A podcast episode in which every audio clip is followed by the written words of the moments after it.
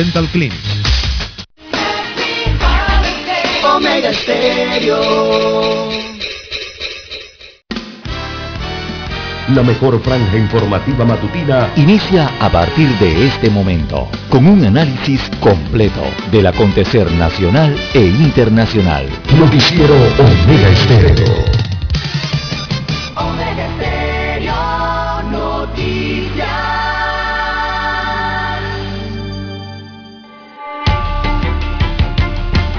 Continuación, los titulares, con los hechos que son noticias hoy.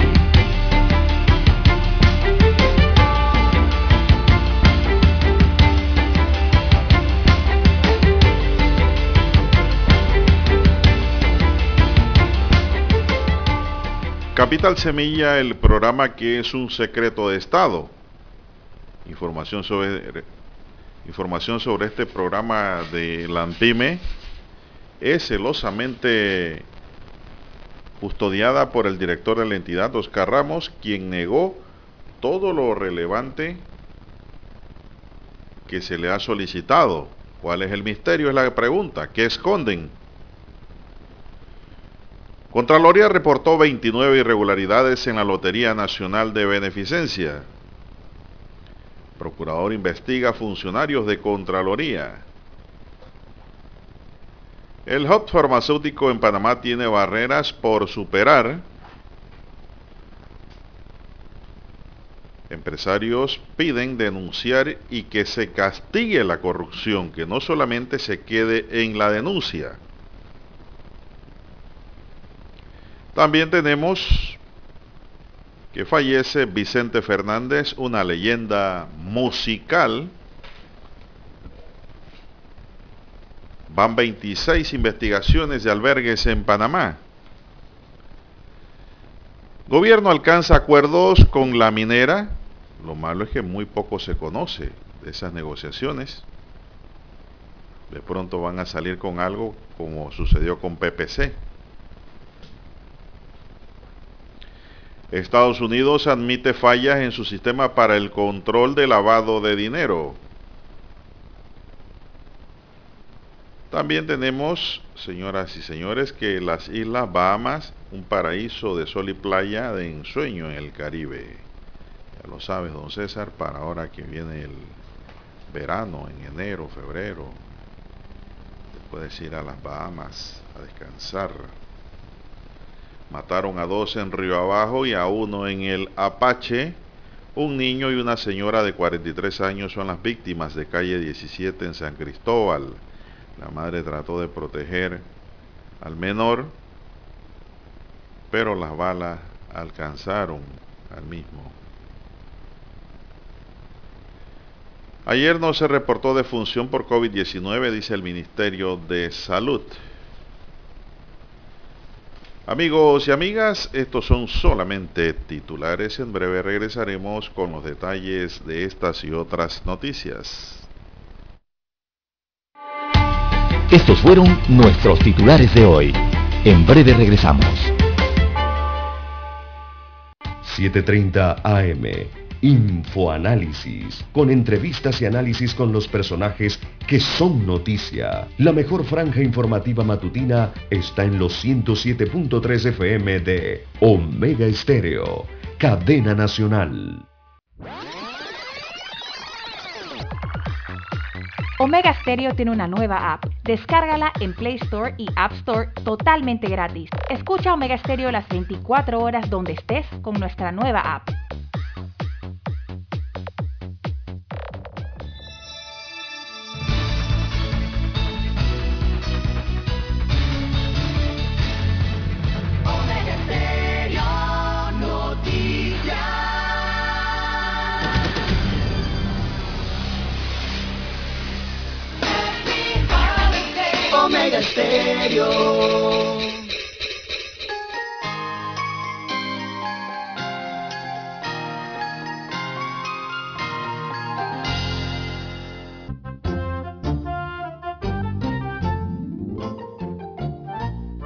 Bien amigos y amigas, muy buenos días. Hoy es el lunes 13 de diciembre del año 2021. Dani Arauz está en el tablero de controles. En la mesa informativa le saludamos.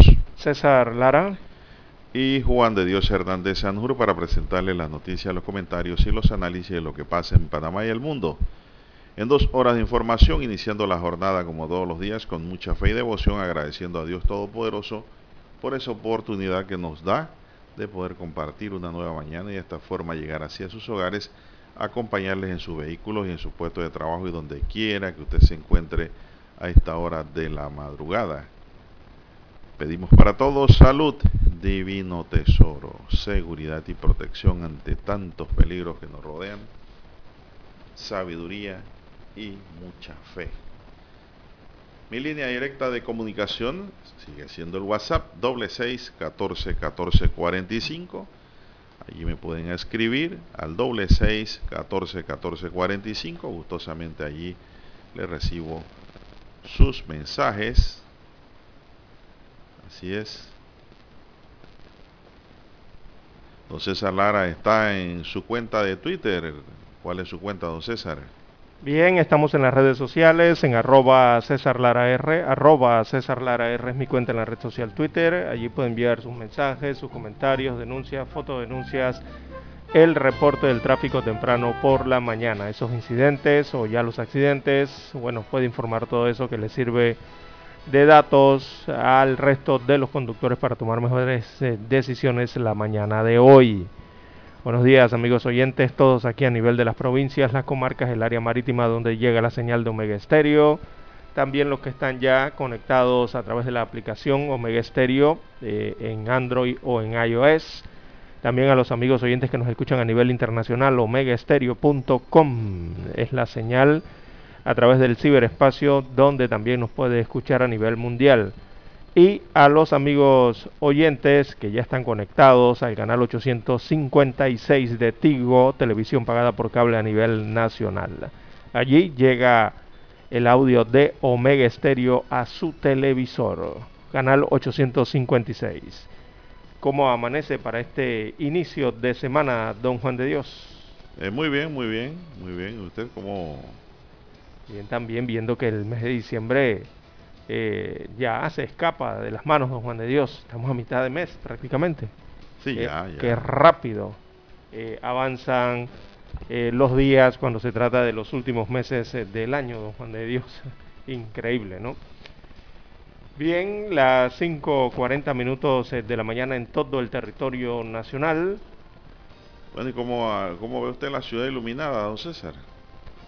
Sí, he, visto algunos parques y algunos viaductos con algunas eh, luces del alumbrado navideño. Lo encienden a una hora y lo apagan a una hora, don Juan de Dios. Ah. Algunos, algunos parques, no todos. ¿Pero cuántos parques hay con luces? Y creo, Yo solamente ayer vi tres parques. no, yo he visto más eh, parques en, en el recorrido ¿no? que uno hace por la ciudad. Eh, hay más parques iluminados, creo que pueden estar cerca de 20 parques, me parecen que deben 20, yo no creo tanto, Yo César. creo que sí. No, señor. ¿No cree usted? Y la cinta costera está medio iluminada. No, pero para el área este y para el área norte de Don Juan de Dios también han iluminado varios parques. Sí, pero ¿cuáles son esos? Eh, ayer yo vi tres parques iluminados. El Huracán está iluminado bonito. Aquí, el que está aquí cerquita de nosotros. El- En Vía Argentina y en Juan Díaz. Dicen que hay otros, pero no, no, no sé cuáles son. Ah, no, no, eh, no. De lo- del total de parques, siete han sido iluminadas, así que corregimos. Los iluminados son siete. ¿Cuáles son? Que ayer me estaban preguntando. Eh, veamos, eh, bueno, la cinta costera es uno de ellos, ¿no? Eh, evidentemente, el, el de, el de donde está Plaza Herrera en San Felipe, en el casco cinta antiguo, costera, ¿en qué parte? eh, Hay un pedacito iluminado de ahí de, del sí, mercado de Cali- en marisco. Caledonia, cerca del mercado del marisco. Eh, hay un pedacito de la cinta costera. En otras Ese- ese- administraciones alcaldicias como Blandón sí iluminó toda la cinta costera. Sí, desde el, Toda. desde el primer parque hasta el último. Así es. Bueno, el, Bueno, par- el el parque de del Felipe- florista, del florista también lo vi iluminado. Están iluminados el Parque Herrera, de la Plaza Herrera allá en, en San Felipe. También el de la Plaza Catedral, eh, en el casco antiguo en San Felipe. El de, mm, veamos aquí, este es el Parque Porras, si no me equivoco, así Sí, se ve la Procuraduría aquí, se ve la Procuraduría al fondo, así que este es de Caledonia, Parque Porras. Esta es la vía Avenida Federico Boy de Bellavista.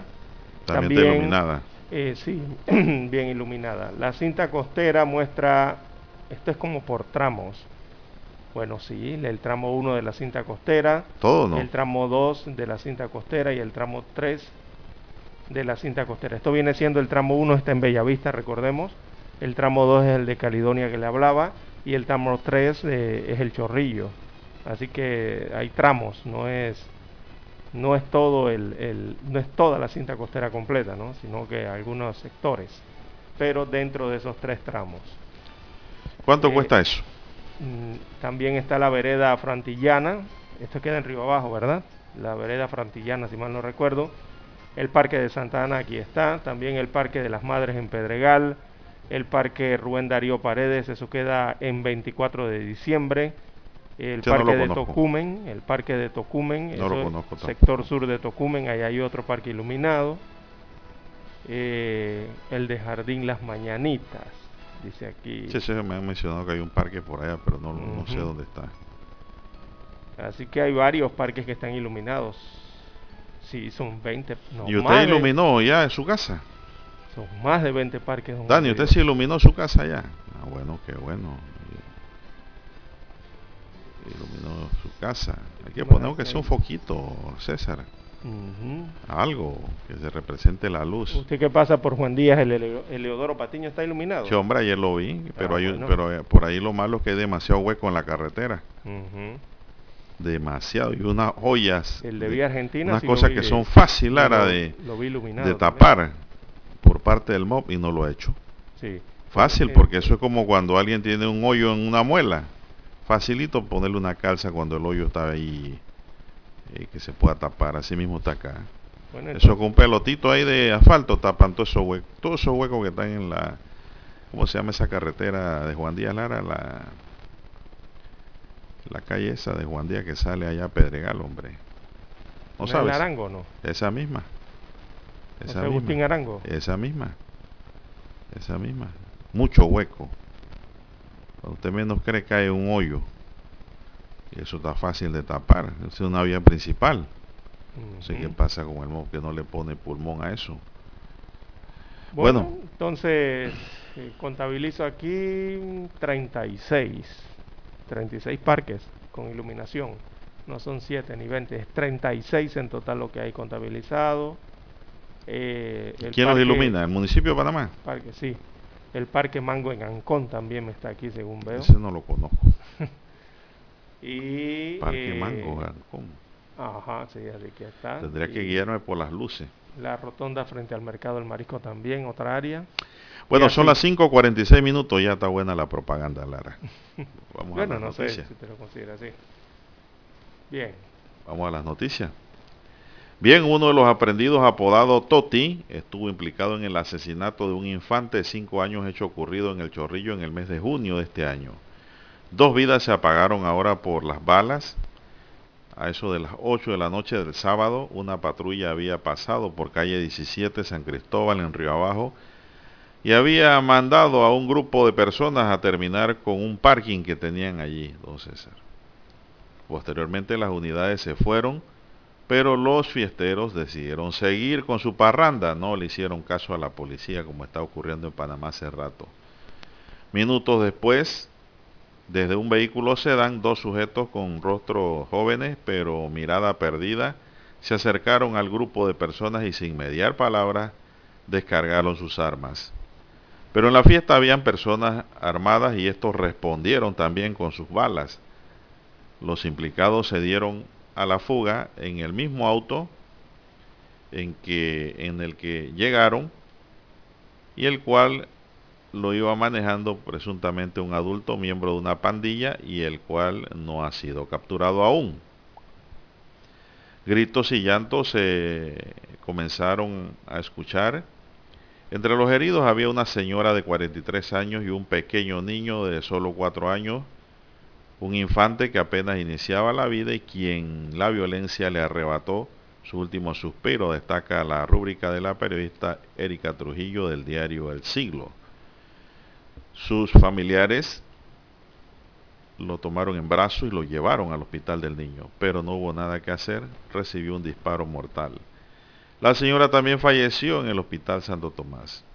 Un hombre, conocido con el apodo de Arielín, de 21 años, habría sido el presunto blanco de este hecho. Él resultó herido, pero se mantiene recluido en un hospital. Una fuente indicó que no es la primera vez que intentan matarlo.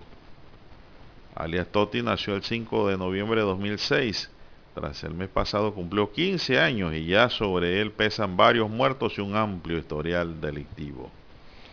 Él fue uno de los aprendidos anoche junto a otro menor de 14 años, ambos presuntamente implicados en la muerte de la señora de 43 años y del niño de 4 años.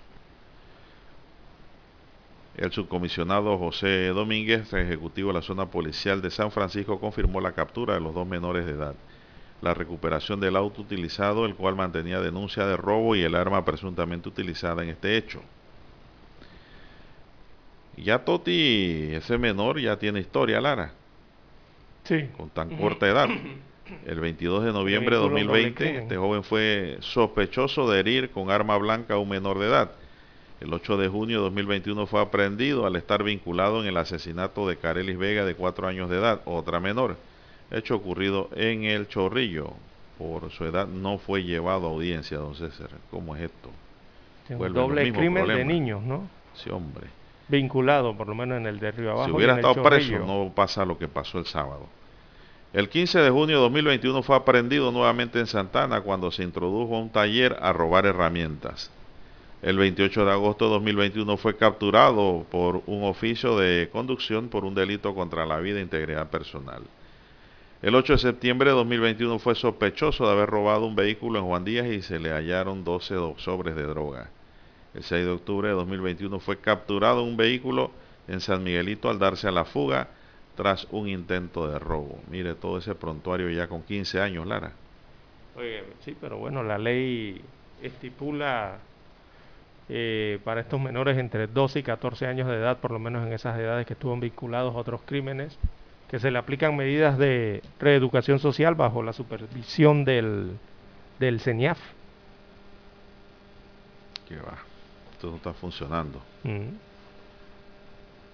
El criminólogo Carlos Sánchez, Carlos González, manifestó que en base a la noticia se puede señalar que en efecto el caso registrado en Río Abajo fue un homicidio por encargo ejecutado por dos adolescentes bueno, dice él que es por encargo, pero en realidad yo creo que es un homicidio, Lara, hasta culposo. Un homicidio. Pero ese no era el blanco. La señora, esos maleantes no iban a matar a la señora ni al niño. Ni a ese niño de cuatro años. pequeña, una pequeña de cuatro años. Puede ser una tentativa de homicidio por encargo porque sí hirieron al que buscaban pero le pegaron dos balazos a, dos que no, tenían nada que ver ahí. Y la verdad es que Lara en esos parques, yo pregunto qué hace una señora de 43 años allí. Es otra pregunta que yo hago. Si yo viviera en esos lugares y hacen parking, Lara, yo me encierro a ver televisión. Cierro mi puerta. No quiero saber nada de lo que hay afuera, porque afuera lo que va a haber es bala en cualquier momento. Aunque el objetivo estaba claro, no se llevó a cabo con éxito, dice, pero dos víctimas sostuvo el especialista en criminología que cita el siglo. Continuó diciendo que hay un hecho a tener en cuenta y es que los adultos, que por su, lo regular son los autores intelectuales, saben de la inimputabilidad de los que gozan los menores de edad frente a la comisión del delito, entre ellos homicidios, y se aprovechan de esta situación, don César. Esto sí es verdad. En estos momentos hay varias alarmas a las que se les deberían prestar atención por parte de las instituciones de control social, el aumento de números de pandilla en el país, deserción escolar en pandemia y es posible que aumente y los desertores serán caldo de cultivo para integrarse a estos grupos delictivos para la comisión de diferentes delitos, entre ellos el homicidio por encargo. yo no escucho nada por ahora que se esté haciendo y si lo están haciendo están muy silenciosos por parte del gobierno, César, para tratar de controlar la ola delictual en Panamá, la cantidad de crímenes que se registran de toda naturaleza. Bien, vamos a hacer una pausa, don Dani, y regresamos.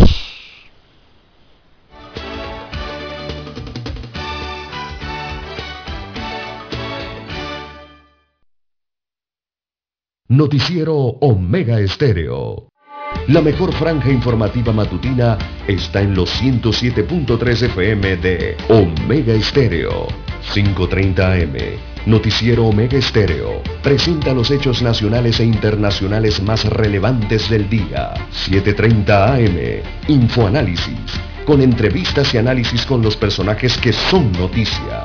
De 8 y 30 a 9 y 30 de la mañana. Sin rodeos. Con Álvaro Alvarado. De lunes a viernes. Por Omega Estéreo. Omega Stereo tiene una nueva app. Descárgala en Play Store y App Store totalmente gratis. Escucha Omega Stereo las 24 horas donde estés con nuestra aplicación totalmente nueva. En centrales telefónicas, la casa del teléfono es tu mejor opción. Te asesoramos y ofrecemos buena atención años de experiencia trabajando para ti. La casa del teléfono, ubicados en Via Brasil y lista hermosa. La casa del teléfono, líder en telecomunicaciones. La casa del teléfono, distribuidores de Panasonic. Ven a visitarnos. La casa del teléfono 229-0465 lcdtcorp.com Distribuidor autorizado Panasonic para anunciarse en Omega Estéreo, marque el 269-2237. Con mucho gusto le brindaremos una atención profesional y personalizada. Su publicidad en Omega Estéreo. La escucharán de costa a costa y frontera a frontera. Contáctenos 269-2237. Gracias. Omega Stereo.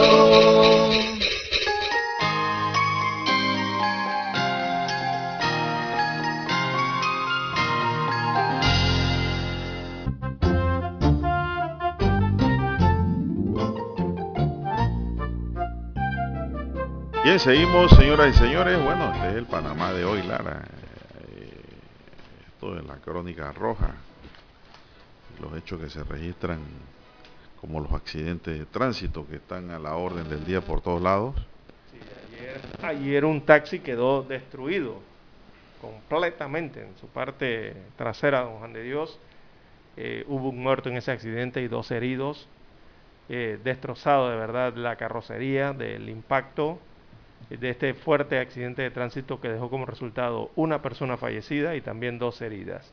Este hecho ocurrió a la altura de las Garzas, en la vía panamericana, eh, en el sector de Panamá Oeste, aquí en la provincia de Panamá, cuando el conductor eh, de este eh, servicio selectivo de transporte aparentemente perdió el control del, volante y se volcó, terminando entonces estrellado contra un poste del tendido eléctrico en ese tramo de la ruta panamericana, en las Garzas.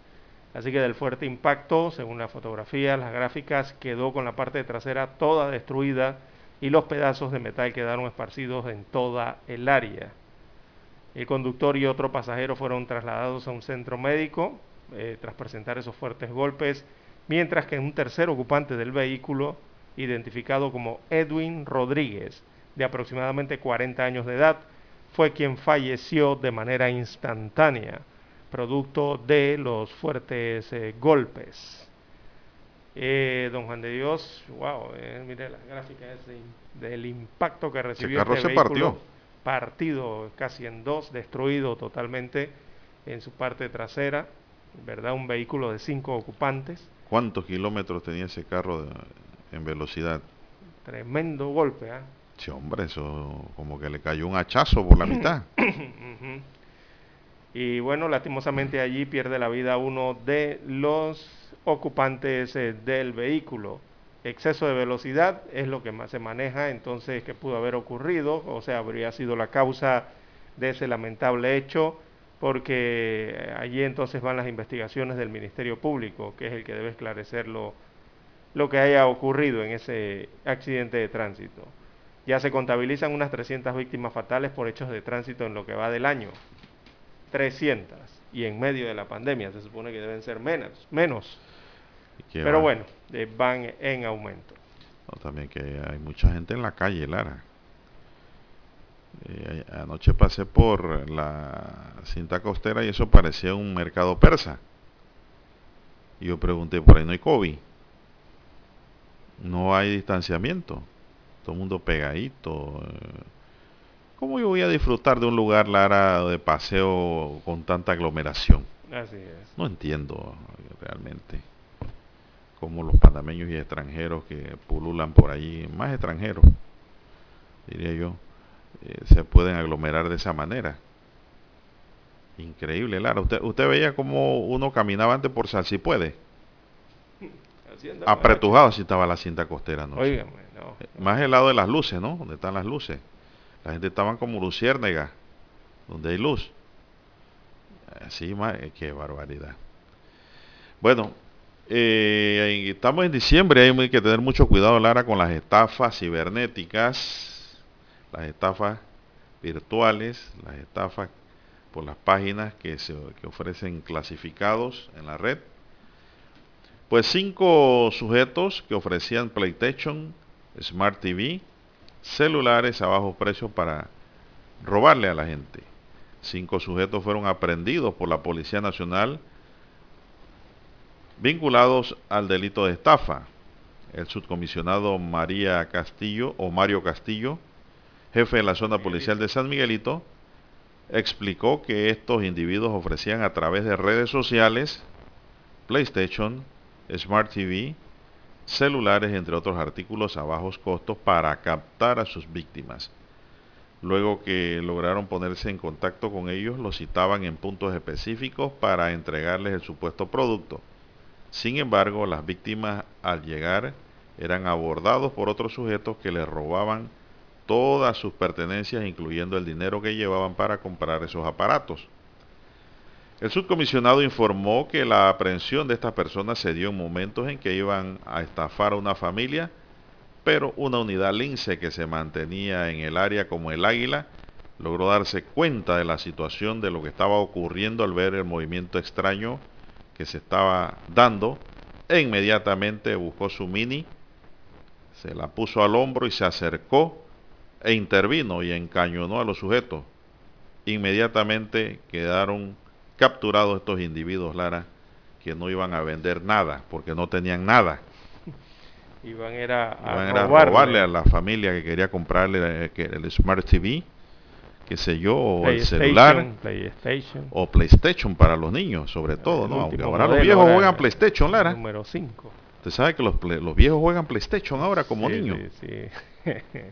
es que las gráficas son muy reales, don Juan de Dios, de estos aparatos Oiga, yo tengo un amigo de 70 años, usted lo viera, pareciera un niño de 12, de 10, emocionado con el PlayStation. Y yo me pregunto, ¿y cuál es la gracia? Ese nombre, esto es una emoción.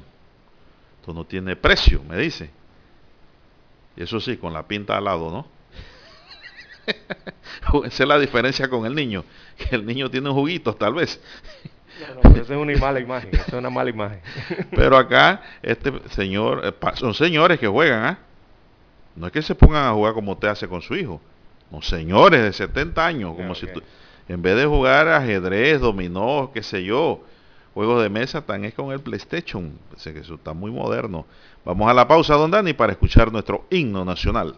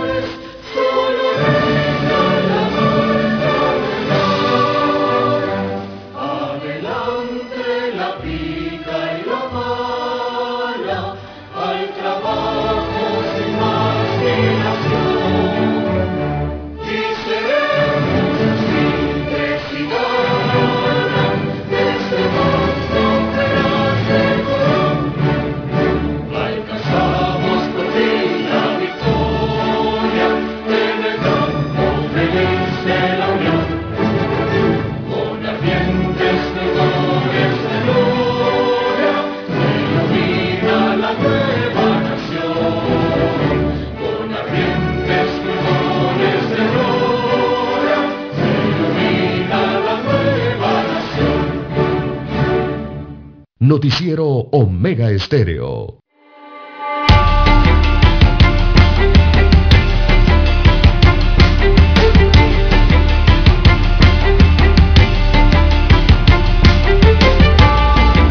Bien, amigos oyentes, las 6.5, minutos eh, de la mañana en todo el territorio nacional. Bueno. También... Informan aquí, Lara. A ver, adelante. Eh, un lesionado deja accidente de tránsito esta madrugada ocurrido hace unos minutos en la autopista Rayán La Chorrera cerca del Westland Mall. El vehículo involucrado terminó metido en una cuneta, don César. Esto ocurrió no hace mucho, unos minutos ahí en Westland Mall. Cerca del Westland Mall, así que bueno, a conducir con cuidado, ¿ah? no dormirse. Esto es sueño, Lara. Y, no, y estar La pendiente. gente del oeste madrugan mucho para poder llegar a tiempo a su trabajo. Y en la fila que se forma por la saturación vehicular, don Juan de Dios, hay que estar pendiente, ¿no? Usted tiene que estar pendiente en la carretera, eh, porque frena mucho. O sea, de repente adelantan y viene el frenazo, ¿no? Porque van en fila. Por eso que no hay que acelerar mucho tampoco. Eh, exactamente. Y llevar que- distancia. Exacto, hay que, hay que estar precavidos al respecto, porque te puedes encontrar delante automóviles prácticamente parados sobre la vía. Bien, don Juan de Dios, están vendiendo dulces con drogas a niños y adolescentes. Otra triple colisión, Lara, ¿Dónde? en la vía Fernández de Córdoba con la vía transísmica. Tránsito está allí, operaciones de tránsito, quienes informan que no hubo lesionados, pero se dieron duro los tres carros. Allí cerca del semáforo, esa, esa área es complicada. Ahí diagonal donde quedaba el cosita buena. ¿Usted sabe dónde quedaba eso? Eh, ¿Dónde estaba? Sí, claro que sí. Sí.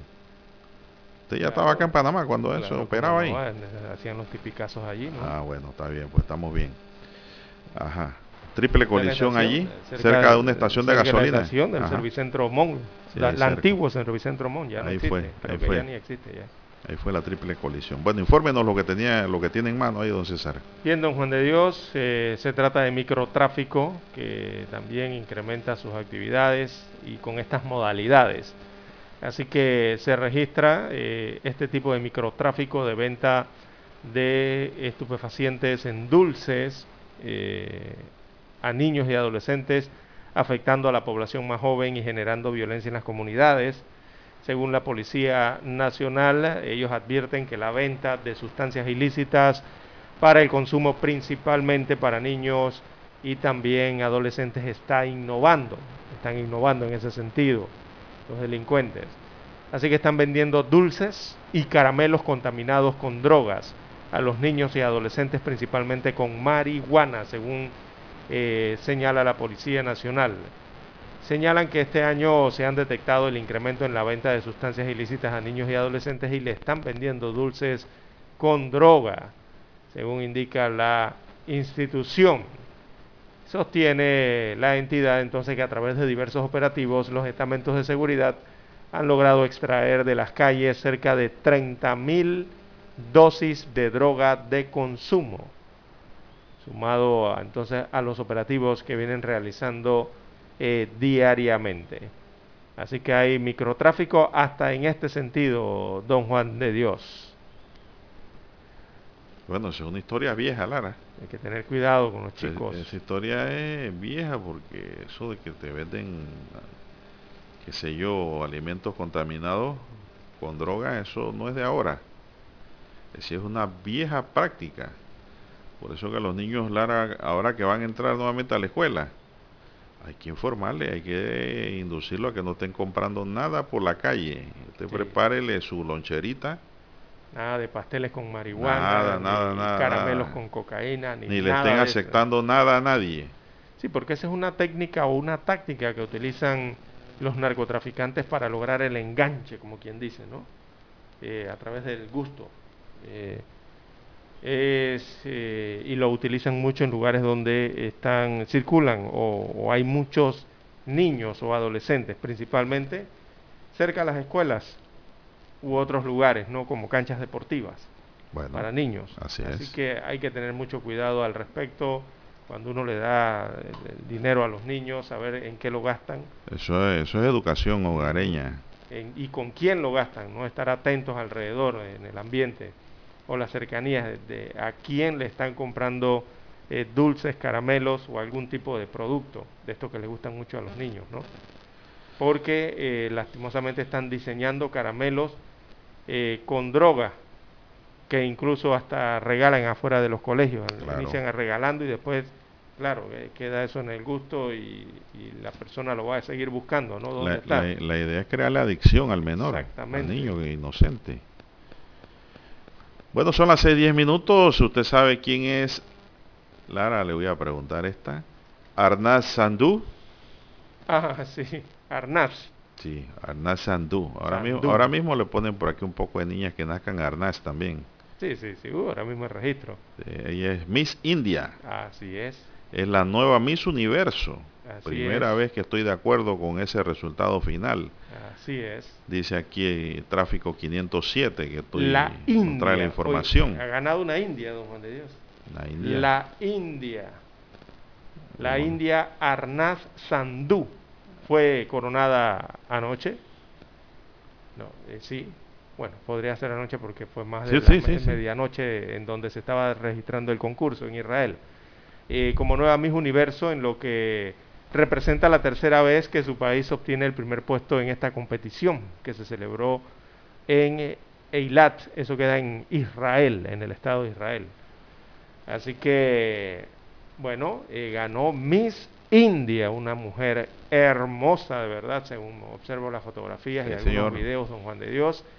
Y de segundo lugar quedó Miss Paraguay, de acá del continente americano, de Sudamérica Muchos daban por descontado ya y antes del concurso de que mi Paraguay iba a ser la próxima Miss Universo, don Juan de Dios. Las apuestas estaban con ella. Pero llegaron entonces al, término, ¿no? En, donde estaban las dos que iban a decidir allí sobre cuál de las dos iba a, recaer el cetro, la corona, y Miss India entonces logró la corona de Miss Universo. Así es hermosa mujer de ojos almendrados y unos ojos café, Lara. hermosa caballera también. ¿eh? Chica de los ojos café. Antes, yo me acuerdo en mi universo, dice Dani que antes ganaban la de los ojos azules y verdes. Siempre, no, ahora no, ahora ganan de los ojos negros y como esta de los ojos color café. Mujeres reales, de verdad. No, sí, sí, no, no, no, no me vengan con mujeres postizas. Exacto. mujeres reales, naturales. Naturales. Hormonas femeninas producidas por su propio cuerpo, esas son las hermosas. Así es. Ella es una... Con implantes. Ella tiene 21 años de edad, es oriunda de la ciudad india de Chandigarh, eh, es conocida como actriz en su país y también es activista por los derechos de la mujer, sobre todo en lo que se refiere al acceso a la educación de las niñas y las mujeres en India. Es activista en ese derecho. Así que, bueno, es la nueva Miss Universo, Miss India. Bueno, vamos a la pausa ese Dani, 6, 13 minutos, una pausa Dani, volvemos.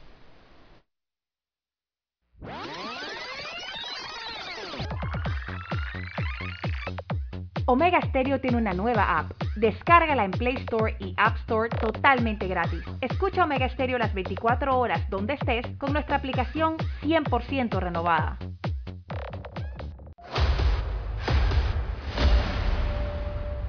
Desde los estudios de Omega Estéreo, establecemos contacto vía satélite con la voz de América. Desde Washington, presentamos el reportaje internacional.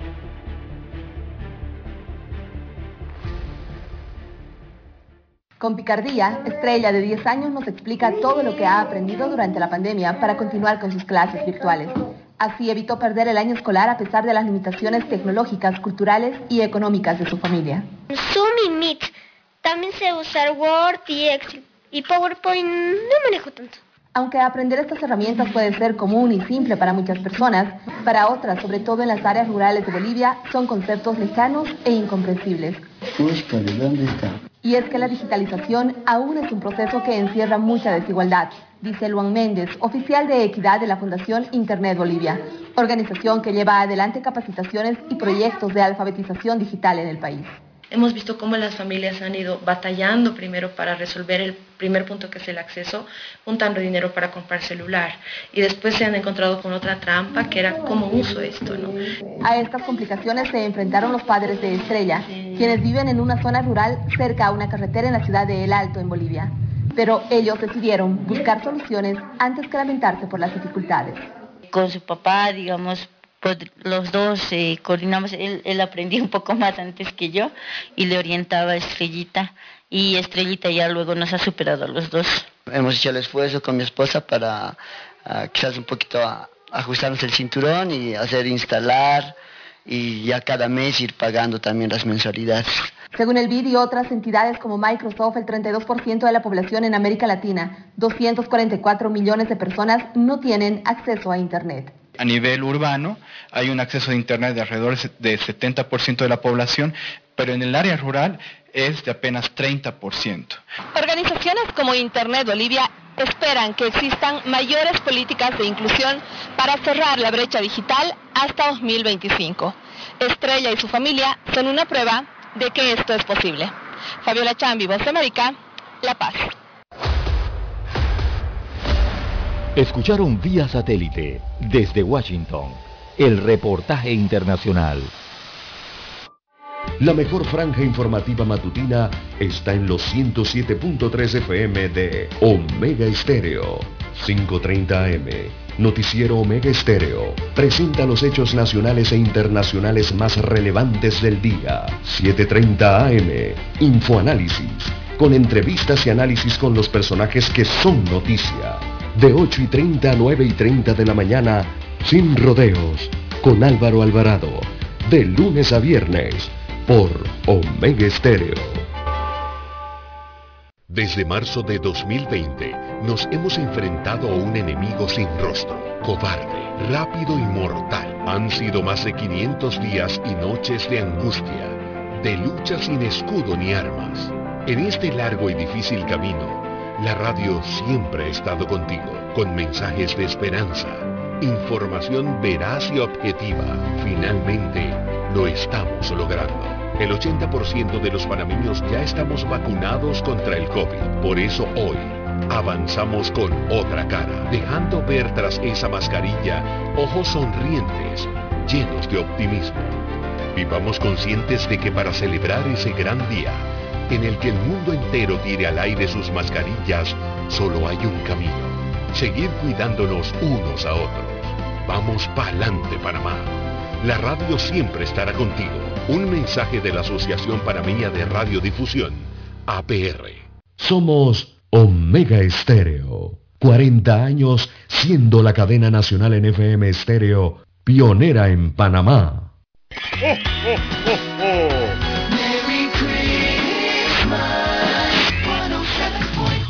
Omega Stereo.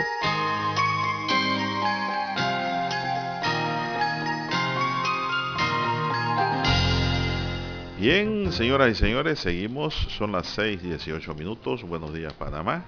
Están en sintonía de Omega Estéreo, cadena nacional. Bueno, don César, desde hace casi seis meses la Contraloría General de la República reportó al menos 29 irregularidades a la directora de la Lotería Nacional de Beneficencia, Gloriela del Río, en diferentes agencias de la lotería entre ellas que en algunas agencias se permite el uso de celulares en el área de devoluciones. Oiga, eso debería estar terminantemente prohibido.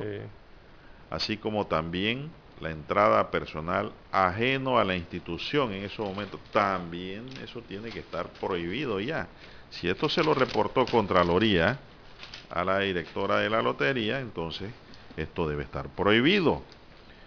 Uno de los funcionarios que está detenido por el Ministerio Público como parte de las investigaciones por presunto peculado a través de la retención y cambio de chances y billetes premiados de la lotería era precisamente una de las personas encargadas de subsanar una serie de irregularidades detectadas por la Contraloría en la institución benéfica o de beneficencia. En junio de este año, la Contraloría que dirige Gerardo Solís advirtió a Gloriera del Río, directora de la Lotería, que al menos 29 irregularidades en varias agencias se estaban dando en las áreas de seguridad, caja, sistema informático, trituración, personal administrativo y billeteros, las cuales deberían ser subsanadas. Así consta en una nota de 17 de junio de 2021, un día después del sorteo intermedio del miércoles 16, en que la propia del Río le remitió ese mes a varios funcionarios a su cargo, como Franklin de Gracia, en ese momento jefe de operaciones, hoy detenido por presunto peculado doloso, para que hiciera las correcciones. La agencia de San Miguelito, los pueblos Río Abajo y la sede principal son las que más irregularidades presentaban. El documento salió a relucir luego de la declaración del Río a la prensa en la que aseguró que una vez se enteró de las anomalías, envió de vacaciones a los presuntos responsables, entre ellos de Gracia, y luego los trasladó a puestos sin mando y jurisdicción. A ello a pesar de que las denuncias públicas de anomalías se habían dado desde mayo de 2021 y que el Ministerio Público inició las investigaciones formales el 17 de marzo a raíz de una llamada anónima, la lotería cuyos fondos estaban siendo drenados por esta práctica no se convertiría en querellante en este caso sino hasta el 9 de julio de 2021. Hay que recordar que de gracia así como Alejandra Bonilla, exdirectora provincial de Panamá, y Yamilca Camarena Díaz, jefa de entregas, fueron destituidos apenas el pasado 18 de noviembre, justo después que las autoridades judiciales le formularan cargos de peculado doloso. Según Del Río, ella ha actuado de manera diligente, pero la nota de Contraloría deja claro que estaba al tanto de las irregularidades al menos desde junio. La Contraloría señaló que, por ejemplo, que en las agencias de los pueblos y San Miguelito el personal de seguridad no utilizaba el escáner para detectar metales, mientras que la sede principal de la lotería ni siquiera se tenía ese equipo. Se advirtió también que en San Miguelito se le permite a los billeteros utilizar celulares para hacer cálculos relacionados a la devolución, porque no llevan una calculadora. Se las tiene que proveer el, el mismo sistema de devoluciones eh, en la, en, la, en la ventanilla, don Juan de Dios. En tanto, en los pueblos también se permitía la entrada a personas que no son de la institución entrando al área de devoluciones a realizar el proceso completo de las libretas de muchos billeteros sin su presencia. En el área de caja se indica que funcionarios de San Miguelito ajenos a la sección de devolución entran a los cubículos de las cajeras para ayudar en la agilización del proceso de devoluciones. En la agencia de Santiago de Veragua se observó que cuando se aproximaba la hora de cierre de las puertas del área de devoluciones, los billeteros se presentan a devolver grandes volúmenes en chances y billetes. Gloriera del Río aseguró a, la prensa que ha tomado las medidas correctivas, tanto administrativas como operativas, entre estas la adquisición de nuevos equipos para dinamizar la devolución de chances y billetes y hacer más eficiente el proceso, Además informó que rotó a cinco jefes de agencia en el área metropolitana, don César. Ah, don Juan de Dios, eh, cuando uno, las pocas veces que uno ha ganado algún chancecito, un billete de lotería y lo va a cambiar el mismo día, uno observa en las agencias de la Lotería Nacional de Beneficencia, siempre me ha llamado la atención a eso, eh, no sé si serán funcionarios o no de la lotería, pero personas que entran con mochilas eh, por las puertas que son exclusivas para usos de funcionarios, a esos de, de horas o minutos después de jugados los sorteos o antes en ese proceso. Oiga, y ahí llegan con camionetas de alta gama, don Juan de Dios, y, y, y, y, mochilas en el hombro y supongo que son productos de devoluciones, que es lo más probable que van a hacer a esa hora. sí, si usted lleva devolución es en mochila. Y, y, uno se queda observando, pero oh, ¿cómo es que un billetero eh, puede llegar a esas características, don Juan de Dios? Increíble, en la Lotería Nacional de Beneficencia. Bueno, ahí están las irregularidades y no sé. Si yo fuera director de la Lotería Lara, yo me presento la Contraloría me da esa información, yo mismo me presento y veo las irregularidades y el que está en eso está votado. Así como hacer Nulfaria, que se disfrazaba y caminaba por ahí, así mismo yo haría. Ni le digo a ningún personal para que avisen, porque si usted le dice hasta la secretaria, voy para tal agencia, a tal hora, créame que cuando usted llega allá, todo el mundo sabe que usted iba para allá me voy por mi cuenta, me voy a almorzar, regreso ahora y me voy por una agencia, Lara, donde yo, donde me han dicho que hay irregularidades. Me voy con uno o dos empleados de confianza. Y el que agarro en trampa una irregularidad, votado, Lara. Preséntese tal día a la oficina. Votado, listo. Así como se trabaja en la construcción, así mismo. El obrero que no puede cargar dos bloques, ya sabe que está votado. Así mismo. ¿Usted trabajó construcción? No, no. Bueno, yo cuando era joven sí, muchacho. duro, duro, Lara, es el trabajo. Y yo veía a veces gente que no sabía hacer una mezcla. Y, usted vino a trabajar, sí, no, de ayuda. ¿Usted sabe hacer mezcla? No, aquí no, aquí no se viene a aprender. Vaya a buscar su tiempo allá a la oficina. Y así. Es la única manera en cómo las cosas se pueden arreglar, Lara. Pero eso que usted me diga que hay irregularidad, yo dejo pasar seis meses, ocho meses y no pasa nada, o le mando una notita, usted va para otra agencia y usted para, oye, lo que estaba haciendo esa persona en la agencia donde encontraron las irregularidades, la va a hacer allá donde llega. Y olvídese esto de que, que porque que es dirigente político, que no, no, no, no. Eh, el dirigente político tiene que ser honesto, hombre, ante todo. Usted no se puede escudar bajo una dirigencia y ser un ladrón. Eso no se debe permitir. Eso se debe duplicar la pena, un agravante. La vocación de servir es una cosa distinta, Lara. Eso es lo que tiene que ser el funcionario. El funcionario tiene que tener vocación de servir, de ayudar, ser solidario, de resolver con ética y moral. Así tiene que ser el funcionario. Si no, dedíquese a otra cosa. Y no sea funcionario. Y tiene que saber que el día que se va, se va con una mano adelante y otra atrás, Lara. Porque ni siquiera les quieren pagar ahora mismo la prima de antigüedad. Ni las vacaciones. A las que tienen derecho. Ni las vacaciones. Exacto. Mire, ahora que usted me habla de vacaciones, la alcaldía de Panamá Lara ha hecho un despliegue y gasto de luces y todas cosas. Y yo sé claramente que le debe vacaciones a cualquier cantidad de funcionarios que ha votado. José Luis Fábrega. Y de hace años no. No, no, pagan las vacaciones atrasadas, que es un derecho. Pero se gastan la plata en otra cosa. Así están funcionando mal las cosas en Panamá. Y no debe ser. No debe ser. El empleado que ya dejó de ser funcionario, cancelenle su derecho, hombre, que se vaya tranquilo. Es así. Tiene que ser así. No hay otra forma. Y ahí nadie resuelve. Nadie. Bueno, la vice no tiene mando ni jurisdicción. Ahí manda el vice, el alcalde. Más nada. Vamos a la pausa, don Dani, regresamos. Infoanálisis. De lunes a viernes, de 7 y 30 a 8 y 30 de la mañana por los 107.3 FM de Omega Estéreo.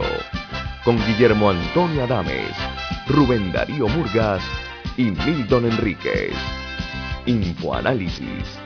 El programa para gente inteligente como usted.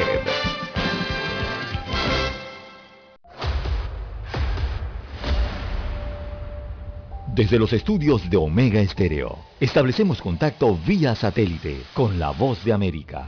Desde Washington, presentamos el reportaje internacional.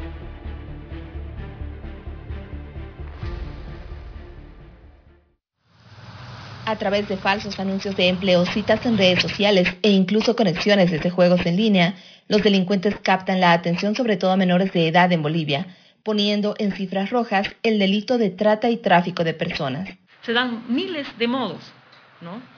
usando la tecnología para poder captar a estas personas y utilizarlas en otras situaciones. Hay también personas adultas que caen en esta situación. Según la Dirección Nacional de Trata y Tráfico de Personas, en el país se han denunciado 3.541 casos de trata de personas, tráfico de personas y delitos conexos entre enero de 2019 y mediados de 2021. Lo más preocupante es que las cifras indican que este año se superarán todos los récords de la última década. Súbanse, vámonos por favor. Las autoridades bolivianas también elevaron las alertas sobre la conformación de redes internacionales que operan en el país, porque incluso muchas víctimas fueron trasladadas a Perú. La mayoría de personas captadas son mujeres entre 11 y 18 años. Vamos a ser implacables contra este grupo de personas que están captando o están pretendiendo captar menores de edad para fines ilícitos y de prostitución en nuestro país. Según un informe de Naciones Unidas, los traficantes se aprovechan de los más vulnerables como los migrantes y las personas sin trabajo, y es probable que la recesión inducida por el COVID-19 haya puesto a más personas en riesgo. Fabiola Chambi, Voz de América, Bolivia. Escucharon vía satélite desde Washington el reportaje internacional. Omega Estéreo, 24 horas en FM Estéreo.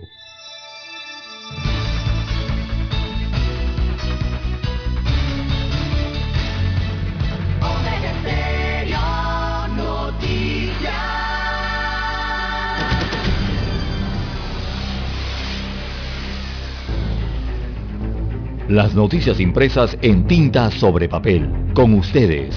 Escuchando el periódico. Los titulares de las primeras planas de los diarios estándares de circulación en Panamá.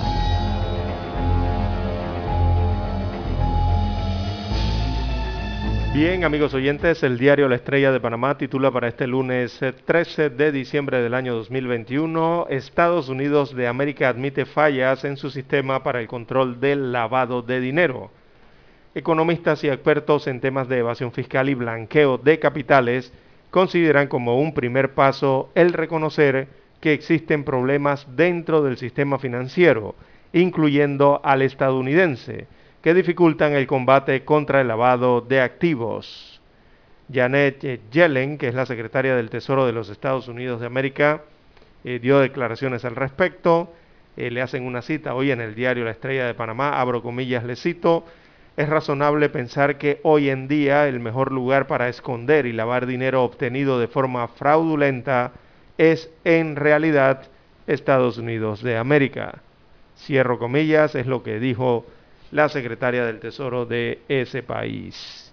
También en otros títulos del diario La Estrella de Panamá para hoy tenemos Hop Farmacéutico, la apuesta oficial para bajar el costo de los medicamentos. También el Banco Interamericano de Desarrollo BID pide más inversión para la recuperación post pandemia. Reportaje en la página 5A. En otros títulos eh, de la decana de la prensa nacional, Cámara de Comercio dice luchar contra la corrupción es un deber de todos.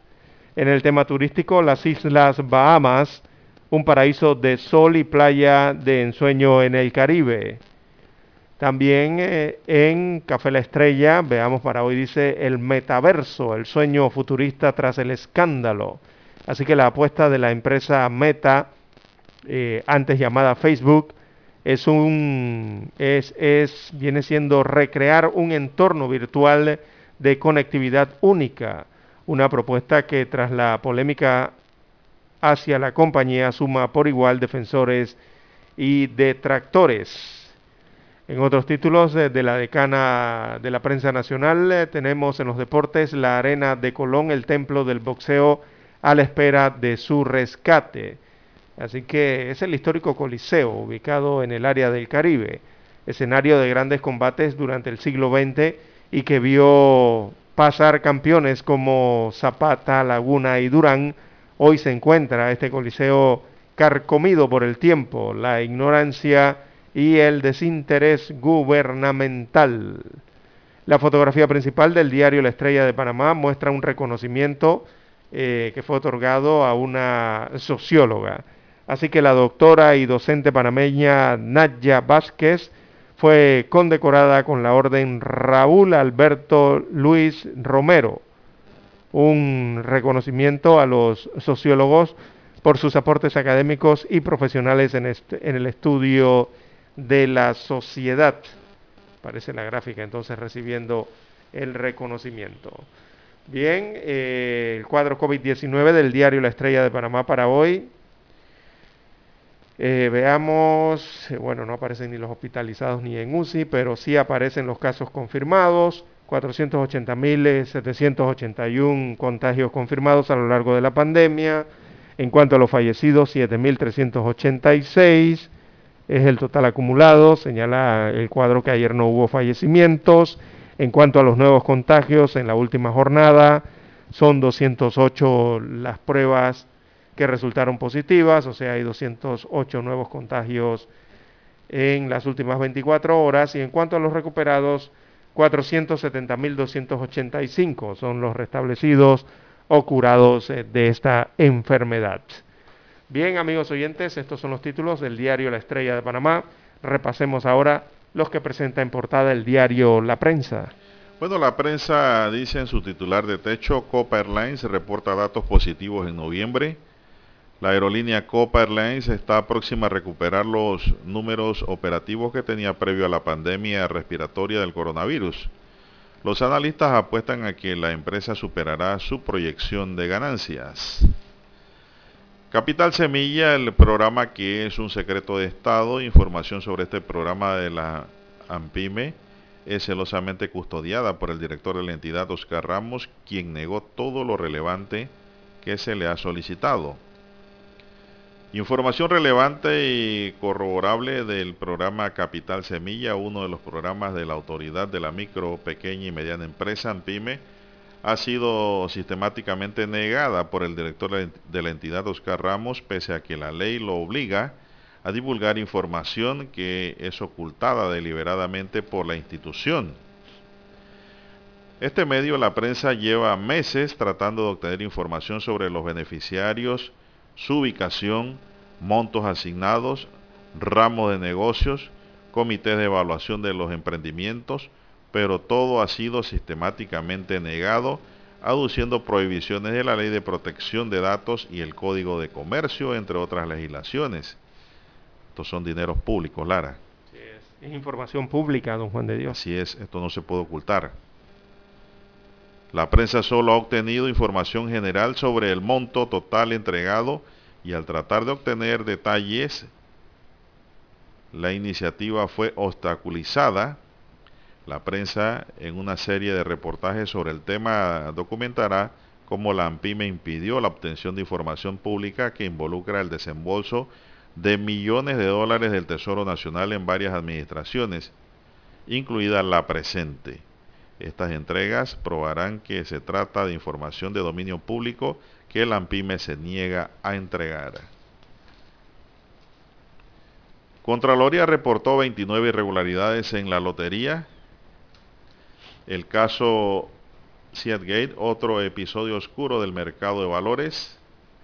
Luis Ángel Jiménez, quien fuera vicepresidente de tesorería de Gay, es señalado como el presunto responsable de la falta de fondos a la que se enfrentó la Casa de Valores en medio de un proceso de reorganización, intervención y finalmente liquidación.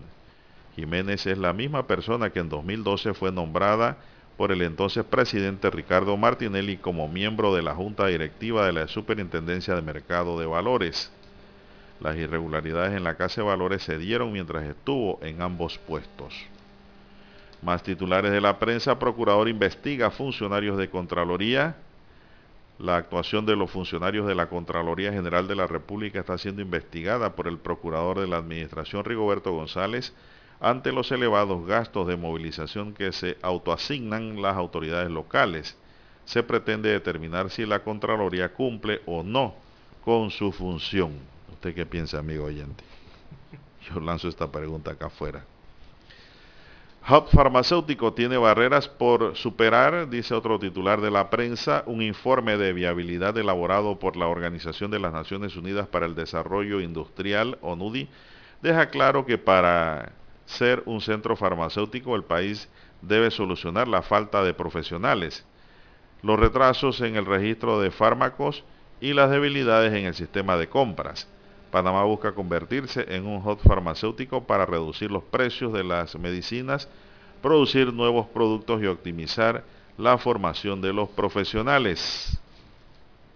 Hombre, aquí hay bastante farmacéutico ya, Lara. Inclusive ya hay farmacéuticos desempleados, para que sepa. Antes no existía eso. Ahora sí, hay. Antes los farmacéuticos se graduaban solo en la Universidad de Panamá ahora también se gradúan en universidades privadas y eso ha ampliado la oferta de profesionales. Empresarios piden denunciar y castigar la corrupción, dicen en página Panorama. En página Vivir muere Vicente Fernández, una leyenda musical. En los deportes, el nuevo campeón de F1 es Max Verstappen. Y en página Vivir, ¿es rentable ser más grande? Lecciones de los gorgojos jirafa. Un interesante reportaje. Señoras y señores, estos son los titulares del diario La Prensa para hoy y así concluimos con la lectura correspondiente a la fecha. Hasta aquí, escuchando el periódico. Las noticias de primera plana, impresas en tinta sobre papel. 7.30 AM Infoanálisis, con entrevistas y análisis con los personajes que son noticia. La mejor franja informativa matutina está en los 107.3 FM de Omega Estéreo, cadena nacional. Para anunciarse en Omega Estéreo, marque el 269-2237. Con mucho gusto le brindaremos una atención profesional y personalizada. Su publicidad en Omega Estéreo la escucharán de costa a costa y frontera a frontera. Contáctenos 269-2237. Gracias.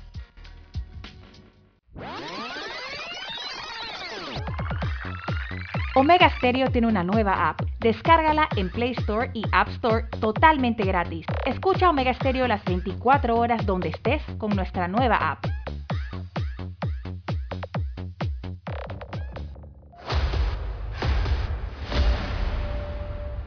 Desde los estudios de Omega Estéreo, establecemos contacto vía satélite con la voz de América. Desde Washington, presentamos el reportaje internacional.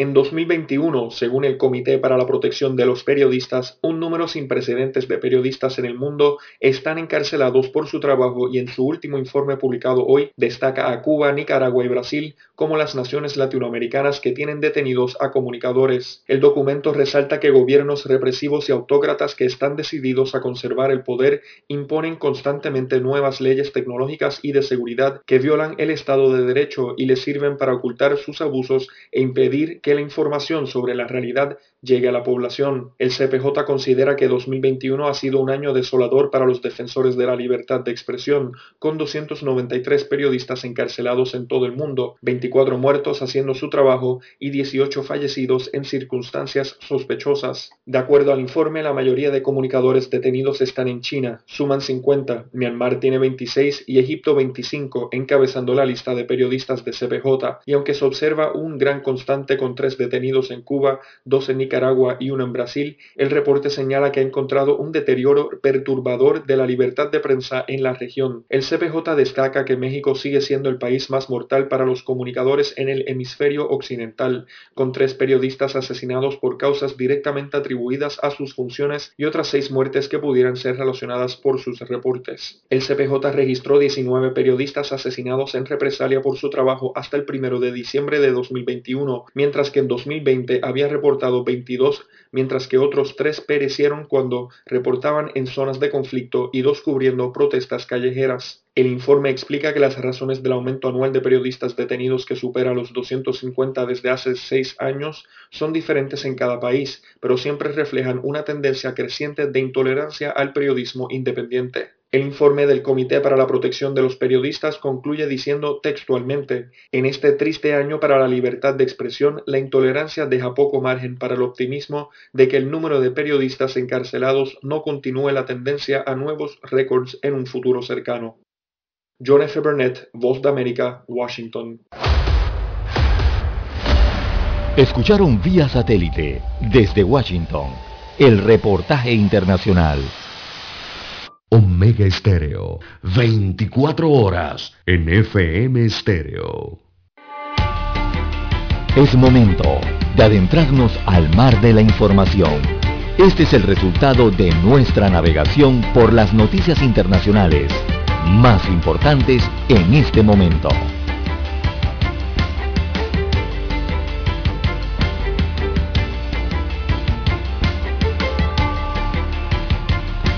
Bien, seguimos, señoras y señores, con más noticias ahora del ámbito internacional. Don César, ¿qué está pasando por el mundo aparte del fallecimiento del gran maestro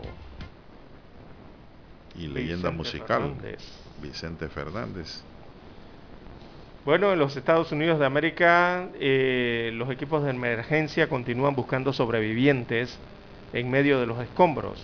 Esto producto de los tornados, don Juan de Dios ese fenómeno meteorológico que afectó eh, a cinco estados norteamericanos, dejando al menos 94 muertos y una estela de destrucción, esto a lo largo de kilómetros en estos cinco estados norteamericanos. Así que los servicios de emergencia todavía ayer estaban buscando eh, supervivientes en una fábrica de velas ubicada en el corazón de Estados Unidos convertida en símbolo de la devastación causada por estos tornados que dejaron al menos 94 muertos. El fenómeno meteorológico, repetimos, afectó cinco estados, eh, dejando esa estela de destrucción a lo largo de centenares de kilómetros, pero fue Mayfield, eh, en el estado de Kentucky, que eh, allí la devastación fue peor. allí una fábrica de velas de Mayfield Consumer Products eh, no ha quedado más que, oiga, lo que se ve aquí en estas gráficas es, una maraña de vigas retorcidas y, las láminas de metal allí apiladas a varios metros de altura. Fue lo que dejó ese tornado. Increíble la devastación, la destrucción de toda una empresa, mire usted, una fábrica de velas. Eh, así que se observan entonces a los equipos de rescates con grúas, hay excavadoras y otros equipos eh, pesados y mecánicos que utilizan los rescatistas para tratar de avanzar, y, pero están avanzando lentamente producto de, lo pesado que es esta estructura de la fábrica, eh, esperando, esperando un milagro, no encontrar, encontrar allí más eh, sobrevivientes. ¿Por qué? Porque allí unos 110 empleados estaban trabajando en esa planta el día viernes por la noche eh, para satisfacer lo que es la necesidad o satisfacer más bien la demanda temporal navideña y apareció este tornado que lo destruyó todo, don Juan de Dios. Varias decenas de esos trabajadores siguen desaparecidos hasta este momento. Pero tornados en seco o con lluvia. No, tornado, tornado en cinco estados. Pero digo, el tornado generalmente llega con la tormenta. Puede ser. Por eso digo, cuando es seco es en verano, que también se dan los remolinos. correcto. Bien, las autoridades temen que el saldo sea peor, según lo que decían el día de ayer. también en Missouri, en Illinois, en Tennessee y en Arkansas se registraron escenas similares de edificios destruidos, infraestructura metálica retorcida, eh, vehículos eh, volcados y árboles caídos, rotos, e incluso ladrillos esparcidos en la calle. Mire usted la fuerza del tornado, ¿no? Que incluso arranca los ladrillos de las calles. Eh, bueno, son los cinco estados que han atravesado entonces por esta, esta serie, esta de las peores series de tornados de la historia en el país, ya así lo remarcan en los Estados Unidos de América, calificando entonces la devastación como una tragedia inimaginable en este país. Bueno, así es lo que ha ocurrido con estos tornados eh, durante el fin de semana, sorpresivos y que han dejado ya casi, casi llegando al centenar de fallecidos. Bueno, el presidente de Rusia Vladimir Putin expresó sus sinceras condolencias a Joe Biden por esos tornados, Lara, que han azotado Estados Unidos. Bien, las 6.49, 6.49 minutos de la mañana en todo el territorio nacional. Bueno, eh, en Europa el Reino Unido está siendo, eh, siendo noticia, de ahí se está generando la noticia. Dos principales. Una, que ayer habló el primer ministro Boris Johnson, y eh, dijo que eh, primero elevaron el nivel de alerta ante el fuerte aumento de los casos de COVID-19 por la variante Omicron. Y segundo, el primer ministro advirtió ayer que viene una fuerte oleada para su país y se puso como objetivo suministrar nuevas dosis a mayores de 18 años de edad antes que finalice el mes de diciembre, o sea, avanzar en la vacunación, porque la vacunación está lenta también en el Reino Unido. Eh, es lo que han señalado, dice que el contagio es alto, la presión sobre los servicios de salud es generalizada, significativa y está en aumento. Y es que ellos vienen con contagios altos de hace varios meses y ahora con la Omicron entonces temen que esto vaya a recrudecerse y, y van a tomar entonces eh, medidas también en Gran Bretaña. En Gran Bretaña, también eh, en el Reino Unido, hay una lucha de la comunidad LGBTI para prohibir las terapias de conversión allí en el Reino Unido. Así que ONGs y personas que pasaron por estos procedimientos han abogado por un proyecto de ley que elimina estas prácticas en el caso de los menores y los adultos que no consientan.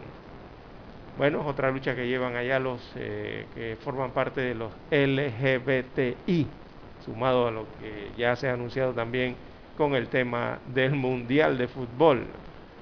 Eh, viendo Juan de Dios y en otras informaciones, también en Europa, eh, bueno, en Alemania han tomado una decisión, van a la vacunación contra la COVID-19 en Alemania será obligatoria para todo el personal sanitario, sobre todo los que trabajan en establecimientos o son cuidadores de adultos y adultos mayores. Eh, eso lo han establecido por una ley, o, lo pretenden establecer por una ley que ya está en trámite en la Bundesrat, eh, o sea, ya el Parlamento, el Congreso en Alemania. Así que sería de aprobarse sería obligatoria la vacunación para el personal sanitario eh, con estas vacunas anti-COVID. Bueno, parte de lo que ocurre en Europa. Eh, y en, dice que en El Salvador, Lara, hubo una manifestación masiva. Debido. Una protesta muy grande en Estados Unidos, eh, digo, en El Salvador contra la corrupción los grupos en la calle decían que en el gobierno de Bukele hay mucha corrupción. ¿Qué hay sobre eso, Lara? Mientras tanto, tenemos acá que el cantante mexicano Vicente Fernández, astro de la música latinoamericana, falleció a sus 81 años en Guadalajara tras permanecer hospitalizado casi cinco meses por una caída en su rancho, informó la familia. Imagínense, una caída, Lara. Desencadenó la muerte de Vicente Fernández. Sí, por eso a los adultos mayores eh, no hay que dejarles solos. Si cualquier golpecito en la cabeza le produce de una vez un daño interno. Exactamente. Eh, en las caderas y todo esto las también. Caderas, sí. Nos dejan incapacitados. El funeral del astro mexicano de la música ranchera falleció a sus 81 años, será privado, pero la familia abrieron las puertas de su hacienda a los seguidores para darle el último adiós. Las honras fúnebres se realizarán hoy al mediodía en Guadalajara, dijo Vicente Fernández Jr. a la cadena Televisa. En tanto, el rancho Los Tres Potrillos recibirá a los fanáticos del ídolo a partir de las 17 hora local, agregó el primogénito del artista. Estamos tranquilos, unidos, estamos esperando para poder despedirnos toda la familia y luego pasarlo a la arena para que pase el público, la cantidad que alcance a pasar, dijo Fernández Jr., refiriéndose a un complejo ubicado en la casona. El famoso rancho cuyo nombre puso Fernández en honor a sus tres hijos fue inaugurado en 1980. Los tres potrillos, tres hijos, Lara. Así es. Bueno, eh, lastimosamente México está de luto, ¿no? En, el área artística, eh, sobre todo por la muerte de Vicente Fernández y recientemente también de una actriz eh, de cine y telenovela importante en México. Don Juan de Dios, las 6.54 minutos de la mañana en todo el territorio nacional. Bueno, ¿y qué hay de la manifestación, Lara? Miles de manifestantes salieron a las calles de San Salvador para protestar contra la corrupción en el país. Y esto se prendió fue porque Estados Unidos, esto, Lara señaló a una alta funcionaria del gobierno de Bukele de estar involucrada en los asuntos de corrupción en el país.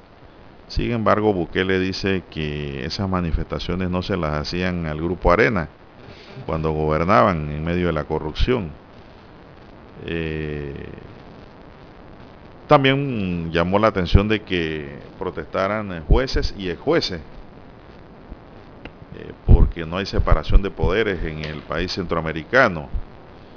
Eh, recordemos que Bukele hizo una purga y votó a muchos jueces Inclusive creó una ley que dice que todo juez mayor de 60 años no puede estar en el sistema. Don César, ¿qué le parece?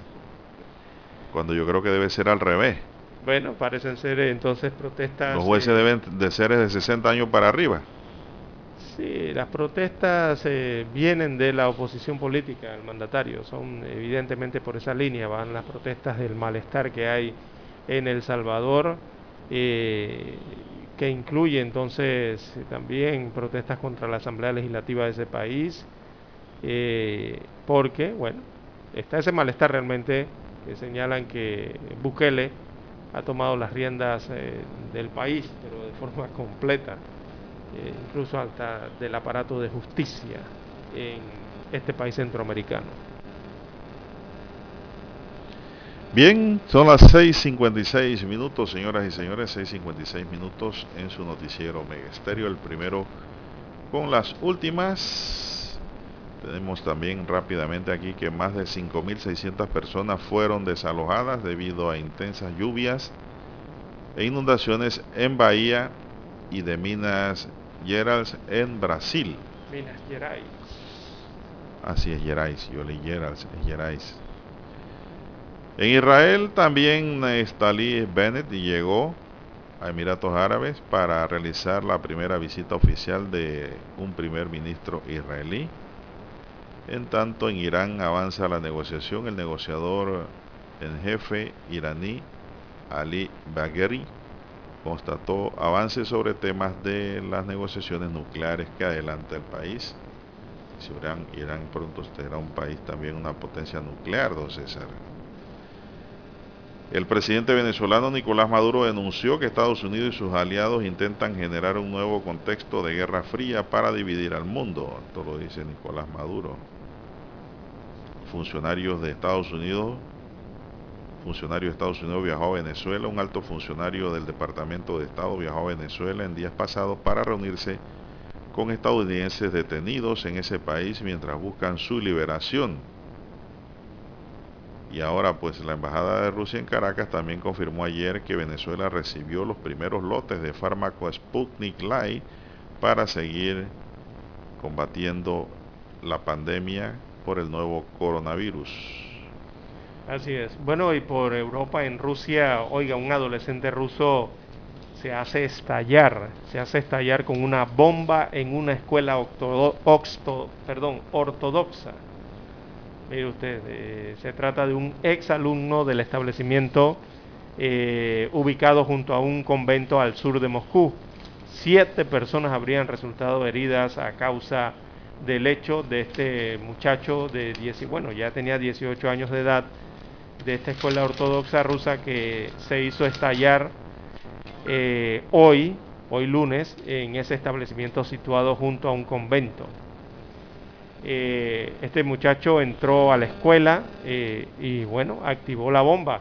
Y según datos preliminares, él resultó herido y también un adolescente de 15 años en este atentado que tuvo lugar en la ciudad de Serpuyov, en la capital rusa. Se investiga entonces esta situación en Rusia. Pero bueno, llama la atención de que se trata es de un adolescente ruso, no es eh, ningún de ninguna otra ascendencia, de ninguna otra nacionalidad, es ruso que hace entonces esto de estallar con una bomba en una escuela. Bueno, vamos a hacer una pausa, don Dani, y regresamos.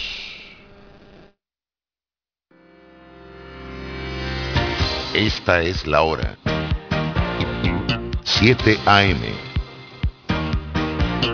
7 horas. Omega Estéreo, 40 años con usted en todo momento.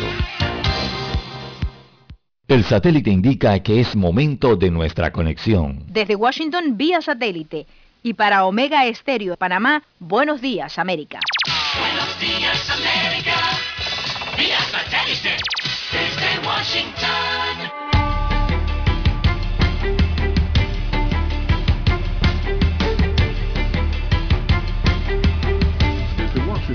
Leonardo Bonet. Según la Universidad Johns Hopkins, las muertes y nuevas infecciones a causa del coronavirus están en ascenso en Estados Unidos. De acuerdo con expertos, el incremento podría atribuirse a la movilización de viajeros durante la celebración de Acción de Gracias. En las últimas 24 horas se registraron 1.294 fallecimientos y más de 123.000 infecciones recientes. Un panorama que complica las venideras semanas ante el predominio de la variante Delta en estos casos. Nueva York, cuarto estado de la nación con mayor afectación, ha ordenado el uso de mascarillas de manera obligatoria en espacios cerrados. Las autoridades quieren evitar decisiones más severas como el cierre de locales. José Pernalete, Voz de América, Miami. El más alto tribunal de la nación decidió un caso que ha generado mucha controversia en Estados Unidos, señalando que la batalla legal puede continuar, pero mientras tanto sigue vigente la ley actual. La Corte Suprema falló, pero la discusión legal aún no ha terminado frente al futuro del aborto en el estado de Texas. La decisión establece que la ley que impide la interrupción del embarazo a partir de las seis semanas de gestación se mantiene, pero da luz verde a que prestadores de este servicio puedan demandar contra esta medida. La decisión fue aplaudida por organizaciones que se oponen al aborto como Texas Right Life. Laura Sepúlveda, Voz de América, Austin, Texas. Rusia advirtió que varios diplomáticos estadounidenses tendrán que dejar el país antes del fin del mes próximo en el suceso más reciente de una guerra diplomática entre Moscú y Washington. La portavoz de la Cancillería rusa, María Zaharova, dijo que los miembros de la Embajada estadounidense que llevan más de tres años en Moscú y otras ciudades tendrán que dejar el país para el 31 de enero. La implementación de sistemas de vigilancia, rastreo y contacto que fueron adoptados por muchos gobiernos desde el inicio de la pandemia en 2020, cuando autorizaron el uso de estas tecnologías como método de combate contra el COVID-19, podría representar un riesgo para la privacidad y la seguridad de los ciudadanos, según resalta un informe de la Fundación sin fines de lucro Algorithm Watch, una organización que se encarga de estudiar el impacto de los sistemas de inteligencia artificial en la sociedad. Algunos países han usado la inteligencia artificial para hacer distribución de las vacunas, mientras que otros desarrollan aplicaciones para teléfonos móviles que monitoreaban los casos de COVID-19. Incluso se utilizan drones para controlar la distancia social en algunas ciudades y luego, con la llegada de las vacunas, se implementaron los pasaportes electrónicos de vacunas que son exigidos para asistir a eventos, restaurantes o a realizar viajes. Esta fundación con sede en Berlín ve con preocupación la forma en la que fueron implementados estos sistemas de seguridad y argumenta que se hizo sin la suficiente transparencia y debate democrático. Además, considera que puede desembocar en una normalización de la vigilancia y monitoreo de las actividades cotidianas de determinadas poblaciones, una información muy importante para la mayoría de empresas del mundo, por lo que una filtración de este material representa un gran riesgo para muchas personas. Algunos especialistas consideran que el problema puede ser más grave debido a las fallas, las falsificaciones y la posible amenaza de robo de estos datos por parte de piratas informáticos que podrían dar otro uso a esta información. Si bien el reporte presentado por esta fundación está centrado en un estudio realizado en países europeos, este tema afecta directamente a casi todo el mundo, ya que en casi todos los territorios la tecnología ha sido puesta a disposición de la salud pública en la lucha contra el COVID-19. Héctor Contreras, Voz de América, Washington. Desde Washington vía satélite y para Omega Estéreo de Panamá hemos presentado Buenos Días América. Buenos días, América. Vía satélite.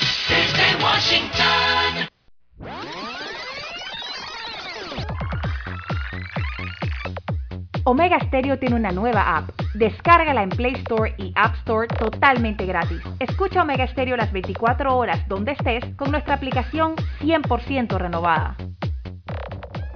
Hola, le llamo por el aire acondicionado de mi auto. Ah, sí, sí, señora, fíjese que estamos intentando lograr un enfriamiento general de su auto que le permita a usted y a su familia el mejor confort a la hora de viajar o llevar a sus hijos al colegio. Para esto solo necesitamos que el clima en su automóvil sea el ideal, introduciendo cientos de cubitos congelados que actúan- Solo en Refricentro Nordic podrás hablar con especialistas en aire acondicionado, especialistas en el clima de tu auto. Calle principal El Ingenio, Avenida La Paz, edificio Nordic 102. Consultas al teléfono 393-2244. Somos Omega Estéreo. 40 años siendo la cadena nacional en FM Estéreo, pionera en Panamá. Omega Estéreo.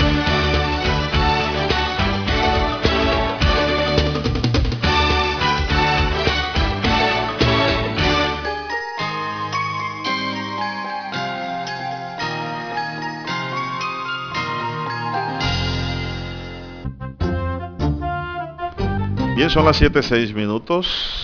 7.6 minutos. Bueno, don César, eh, hay que tener mucho cuidado ¿ah?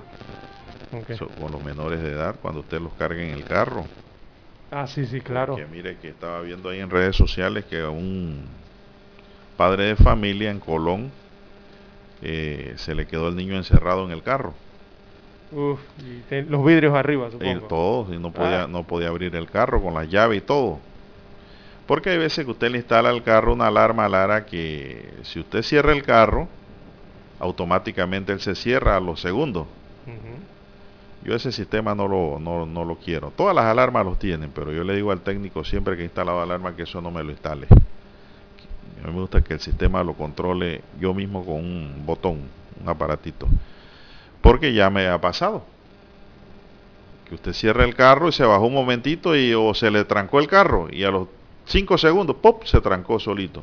Bueno, parece ser que en Colón pasó algo similar y el niño se le quedó adentro a tal punto que tuvieron que romper el vidrio del carro, Lara.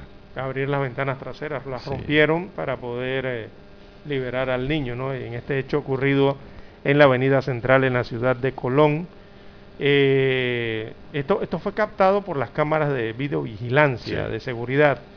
Y esto llamó mucho, mucho la atención también eh, de las personas que pasaban por ese lugar, eh, don Juan de Dios, eh, viendo cómo entonces la policía y los estamentos eh, de socorro trataban de ayudar al padre, ¿no? De, de esta Sí, claro. emergencia. Eh, en esta situación que le ha ocurrido a este padre de familia y estamos seguros que sustos que han- le han ocurrido a cantidad de padres de familia en, eh, aquí en, en Panamá y en el mundo siempre ocurre esto porque eh, don Juan de Dios eso es algo que se llama el síndrome del bebé olvidado tiene un nombre Sí. y le pasa a muchas, a muchos padres. Eh, incluso, lastimosamente, hay casos de niños y, y pequeños que mueren al ser dejados dentro del coche. En la mayoría de los casos esto suele ocurrir por el olvido de los padres que, bueno, horas después, minutos después, eh, se acuerdan o, descubren cuando regresan a los vehículos, ya horrorizados, eh, ese terrible error que han cometido. Entonces, eh, bueno, don Juan de Dios esto le pasa y le pasa a, a los padres de familia o a cualquiera persona. Y uno siempre se pregunta porque uno no logra entender, pero ¿por qué? O sea, ¿cómo se le puede olvidar un niño o una niña o un bebé a alguien en un automóvil con los vidrios arriba encerrados? ¿Cómo se le puede olvidar, no? Pero son situaciones que pasan y que le podrían pasar a cualquiera, incluso al más amoroso, al más organizado y al más responsable de los padres les ha ocurrido esto. Eh, don Juan de Dios en, en muchos países, ¿no? Según las estadísticas y los estudios. Pero bueno, a todos nos queda la pregunta de a qué, a- qué padre se le ocurre olvidarse de su hijo en el automóvil, ¿no? Y uno piensa que, bueno, nunca le pasaría a uno, o las personas piensan que nunca le pasaría. Y bueno, las experiencias han sido así, y cuando los padres han logrado, los, que han- los bebés que han logrado sobrevivir, eh, ¿verdad? Y han sido rescatados, se hacen la misma pregunta, eh, yo, eh, se dicen ellos, pero es que yo pensé que esto nunca me iba a pasar a mí, Bueno. y les pasó. Así es, y fue una cámara la que captó ahí el incidente. Eh, hablando de cámaras, Lara Chiriquí ya tendrá más de 200 cámaras. Si van a tener cámaras de videovigilancia también. El nuevo centro de operación municipal en Chiriquí será inaugurado y tendrá más de 200 cámaras de video- videovigilancia, informaron las autoridades de seguridad de la provincia. Eso está bien porque en Chiriquí el crimen Lara Uf, ha aumentado de una manera increíble. Ya no, antes usted se iba para Chiriquí, Lara, tranquilo, porque ya había paz, ya había de todo. Ahora Chiriquí ya es un hervidero de crímenes.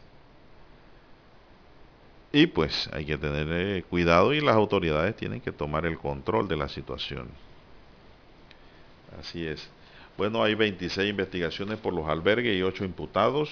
Un total de 26 investigaciones penales maneja el Ministerio Público sobre presuntos delitos cometidos en los albergues del país. Esto lo informó ayer Javier Caraballo, quien además aclaró que estas investigaciones no iniciaron con las denuncias presentadas por la Asamblea Nacional.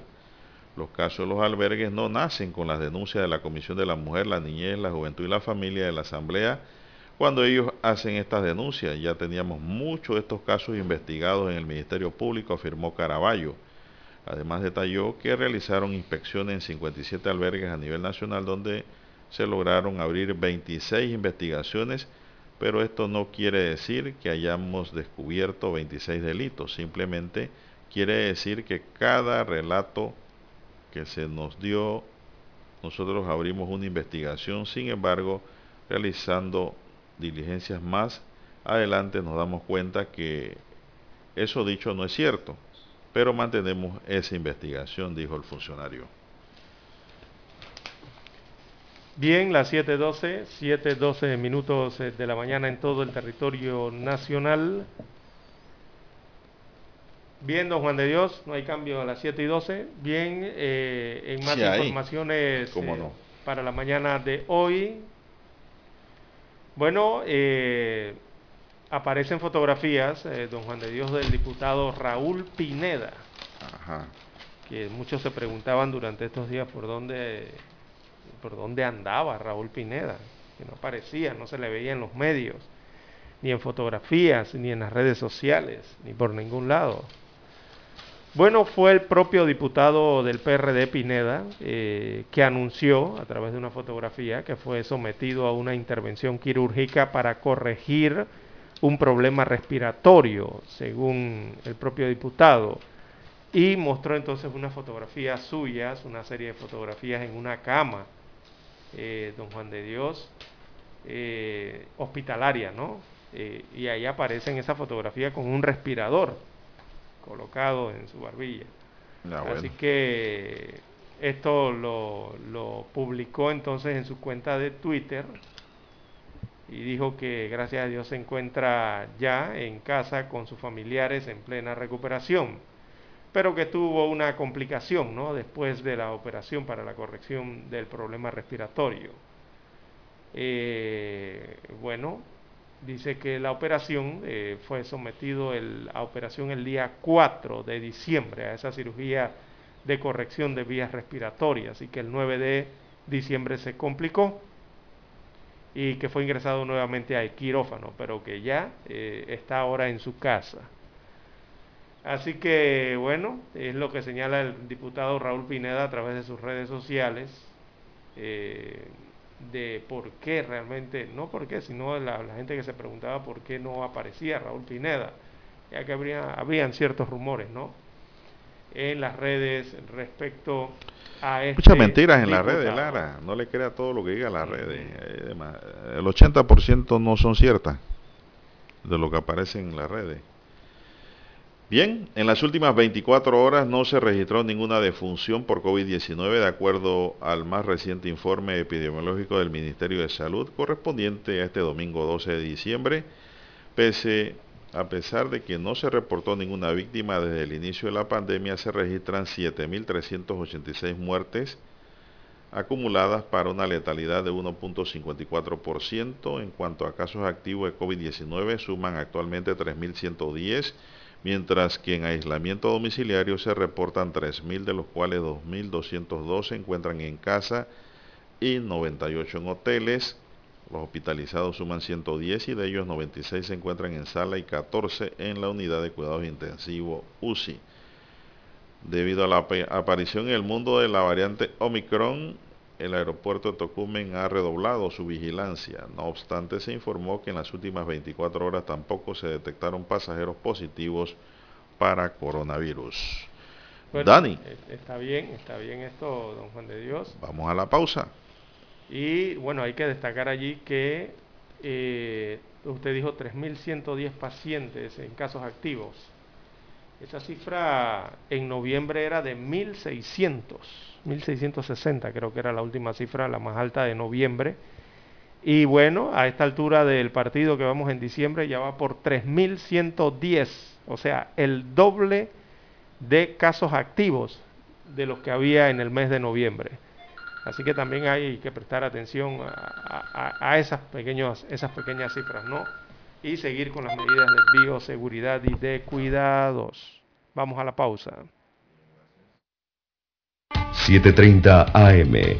Infoanálisis, con entrevistas y análisis con los personajes que son noticia. La mejor franja informativa matutina está en los 107.3 FM de Omega Estéreo, cadena nacional. Desde los estudios de Omega Estéreo, establecemos contacto vía satélite con la voz de América. Desde Washington, presentamos el reportaje internacional.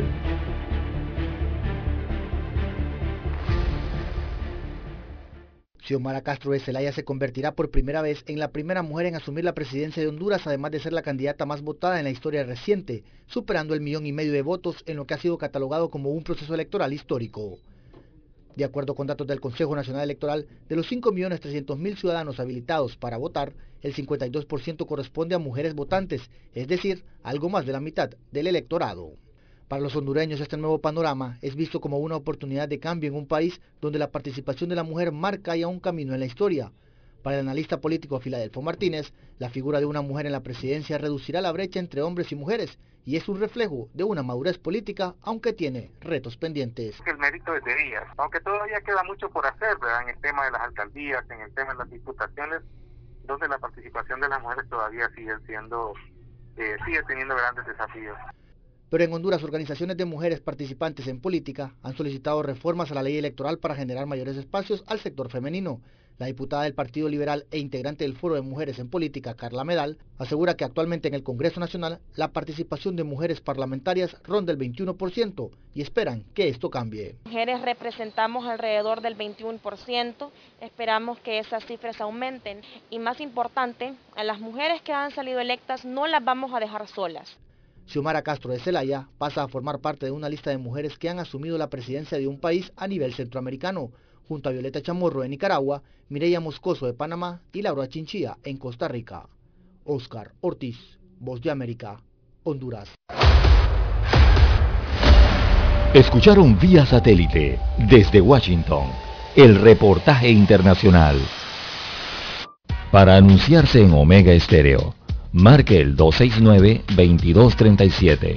Con mucho gusto le brindaremos una atención profesional y personalizada.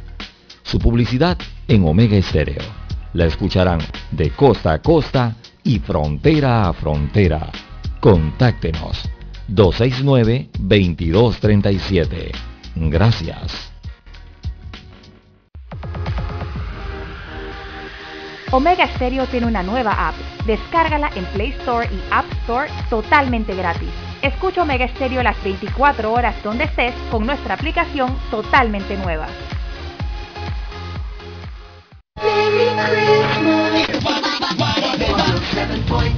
Omega Stereo.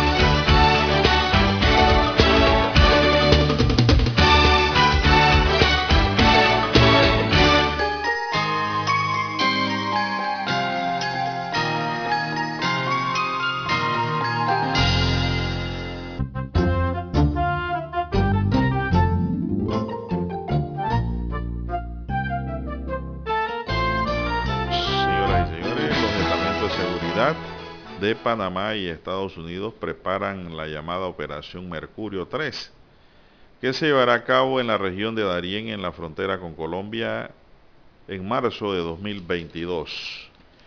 La Operación Mercurio es un ejercicio que tiene como finalidad, según las autoridades, llevar ayuda humanitaria a diferentes comunidades ubicadas en áreas de difícil acceso, como también mantener una reacción rápida ante cualquier desastre natural que se suscite en este sector, explicó el Servicio Nacional Aeronaval.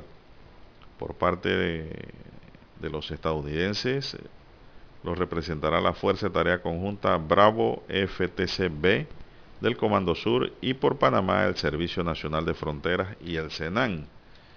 Entre el 6 y el 10 de diciembre pasado, funcionarios panameños y estadounidenses de la Fuerza de Tarea Conjunta hicieron una serie de coordinaciones de planificación y reconocimiento. Por ello, el Senan informó que dos helicópteros Black Hawk aterrizaron en la base aérea Teniente Octavio Rodríguez ubicada en Panamá Pacífico.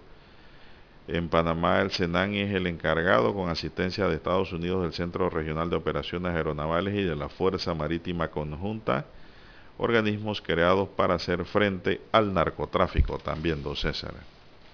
Sí, el, Ministerio Público también había revelado que en la reciente operación Fischer eh, eh, se tuvo el apoyo técnico de la Embajada de los Estados Unidos de América.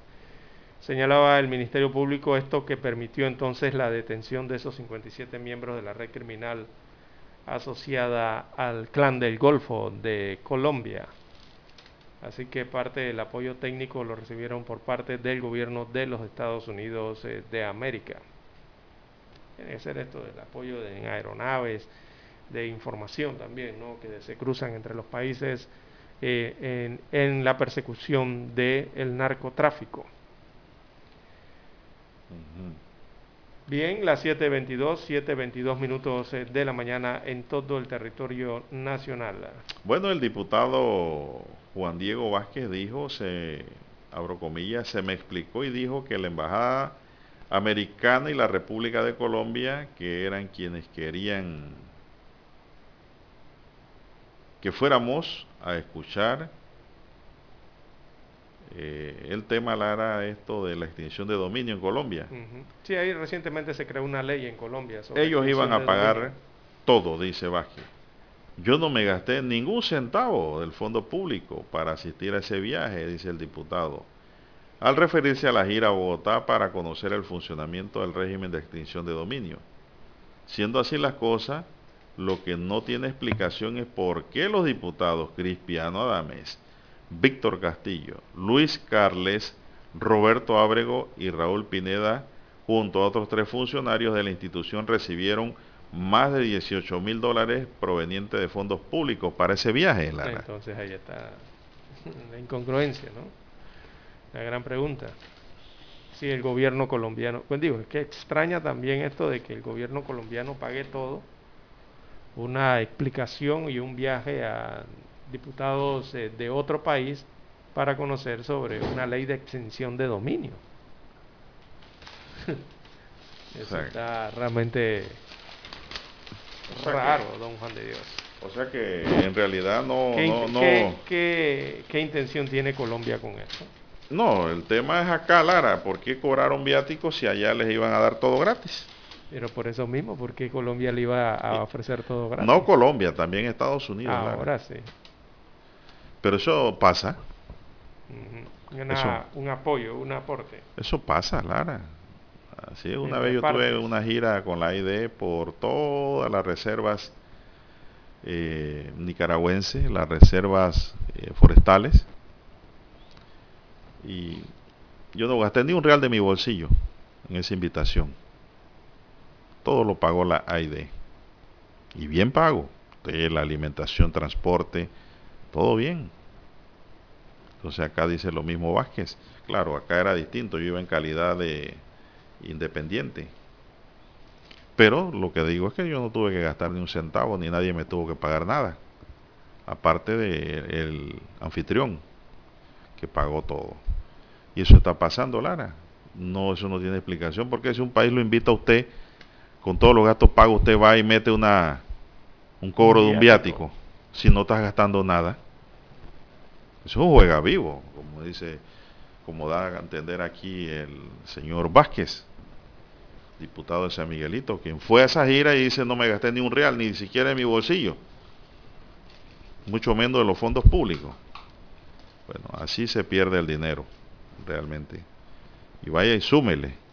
Por eso que este país con tanta riqueza hay tanta gente pobre. Porque hay cuatro vivos que se llevan la plata.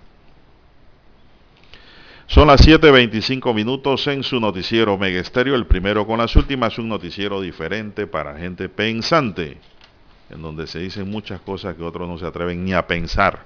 Ya, así es. Por Bueno, compromiso, también- por compromisos. Sí, claro. También ha llamado la atención eh, la cancelación de un concierto de Rubén Blades o Blades en Panamá, unos le dicen Blades, otros le dicen Blades. Es lo eh, mismo. Él en dijo, Panamá. Y también la cancelación de la participación en la Teletón 2030 de este cantante panameño y estas cancelaciones ambas las motiva el positivo en la prueba COVID que ha dado eh, Roberto Delgado. Recordemos que Roberto Delgado es el de la orquesta, Sí, señor. ¿verdad? Es el director de la orquesta eh, eh, con la que Rubén Blades interpreta entonces sus canciones. Así que si no, si no hay quien dirija la orquesta de Don Juan de Dios, entonces ¿qué- ¿cómo va a sonar la orquesta? Bueno, sí, ¿Eh? sí. eh, Con las maracas solo no puede dar el Sí. concierto. No, no puede, no puede. Así que ha tenido que cancelar el concierto íntimo que tenía eh, para estos días aquí en Ciudad Capital y también ha, ha cancelado la participación en la Teletón 2030. Pero ¿y entonces los que han comprado boletos.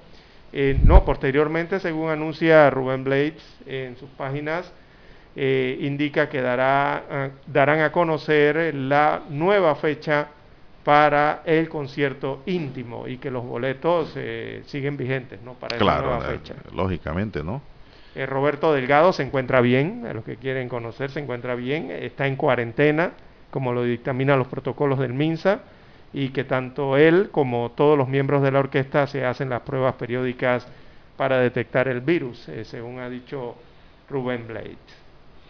Bueno, se nos agotó el tiempo, señores y señores. Daniel Arauz Pinto nos acompañó en el tablero de controles.